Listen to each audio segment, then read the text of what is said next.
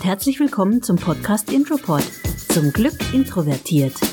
Dieser Podcast ist genau das Richtige für dich, wenn du gerne mehr über die Besonderheiten der introvertierten Spezies Mensch erfahren willst.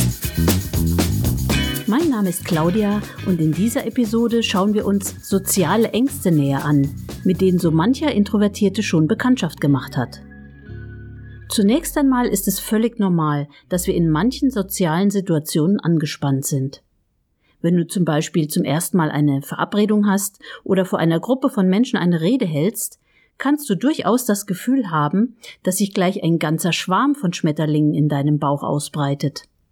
Bei einer echten sozialen Angststörung hingegen fühlt sich ein Mensch bereits extrem gestresst, wenn er sich in einer für uns noch erträglichen sozialen Situation befindet. Das hat oft gravierende Auswirkungen auf sein alltägliches Leben, seine Arbeit, den Schulbesuch oder andere Aktivitäten.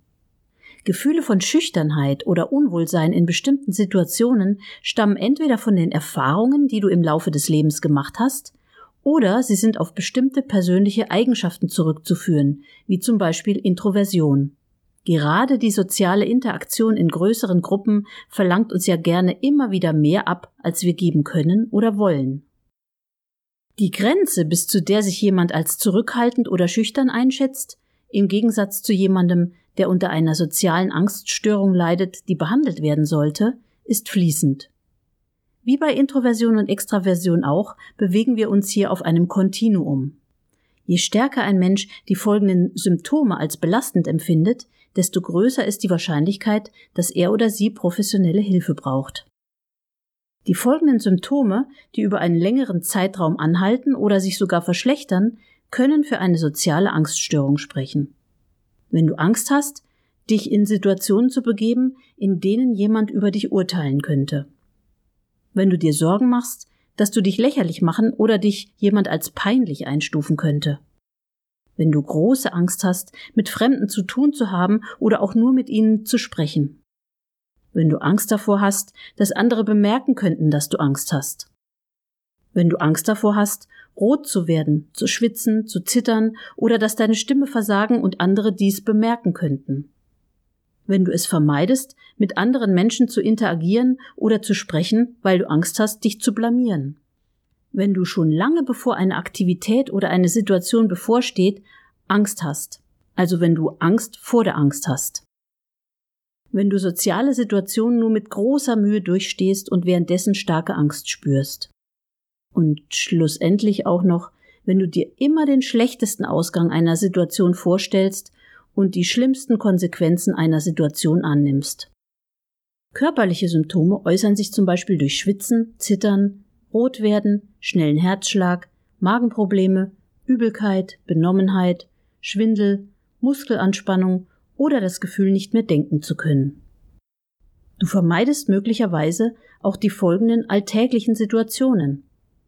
Gespräche beginnen, Augenkontakt herstellen, Verabredungen treffen, interagieren mit fremden Personen, auf Partys gehen oder an größeren Treffen teilnehmen, zur Uni, Schule oder zur Arbeit gehen, einen Raum voller Menschen betreten, die bereits alle sitzen, vor anderen essen oder andere um Hilfe fragen, gerade wenn du dringend Hilfe brauchst. Ein Grund für eine soziale Angststörung kann unter anderem eine familiäre Neigung sein, wobei allerdings nicht klar ist, inwieweit die Gene und oder erlerntes Verhalten eine Rolle spielen.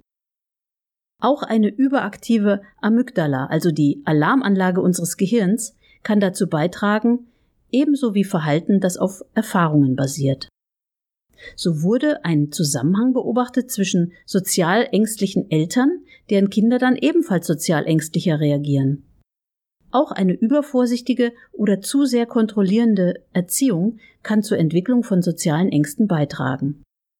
Die Symptome können sich im Laufe der Zeit verändern. Wenn du zum Beispiel sowieso schon unter Stress stehst, können sie vermehrt auftreten. Wenn du die Situation vermeidest, in denen du soziale Ängste spürst, fühlst du dich zwar kurz besser, allerdings werden diese Ängste durch Vermeidung eher schlimmer. Falls du unter einer echten sozialen Angststörung leidest, lege ich dir ans Herz, dass du dir Hilfe von Spezialisten, wie zum Beispiel einer Psychologin oder einem Psychotherapeuten holst. Wenn eine soziale Angststörung nicht behandelt wird, kann sie dein Leben bestimmen. Ängste jeder Art können sich auf dein Arbeitsumfeld, deine Beziehungen und ganz allgemein auf deine Freude am Leben auswirken. Hier zähle ich einige der möglichen Auswirkungen auf. Niedriges Selbstwertgefühl. Schwierigkeiten, sich durchzusetzen. Negative Selbstgespräche. Übersensibel gegenüber Kritik. Schwierigkeiten im Umgang mit Menschen. Isolation und schwierige soziale Beziehungen. Niedrigere Wahrscheinlichkeit, gute Abschlüsse zu erreichen und Karriere zu machen. Zu hoher Konsum von abhängig machenden Substanzen wie Alkohol, und Depressionen. Vielleicht hast du ja bei dir schon einmal die ein oder andere Verhaltensweise in einer milderen Form beobachtet. Falls ja, kannst du die folgenden Tipps beherzigen, um die Symptome zu lindern. Schreibe Tagebuch. Es kann dir und deinem Therapeuten helfen, wenn du aufschreibst, was dir Stress bereitet und was dir hilft, dich besser zu fühlen. Du kannst Ängste auch dadurch reduzieren, indem du deine Prioritäten im Leben überdenkst.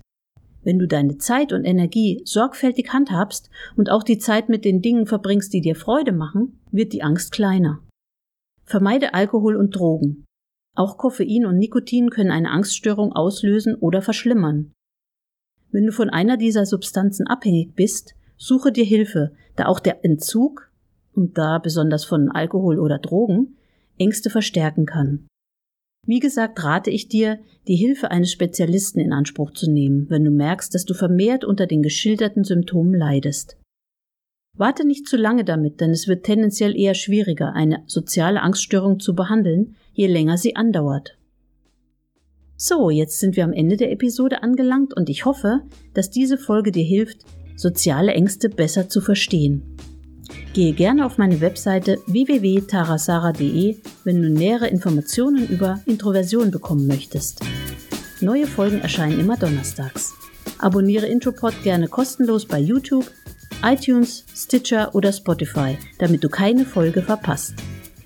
Jetzt wünsche ich dir weiterhin viel Spaß beim Hören. Bye bye!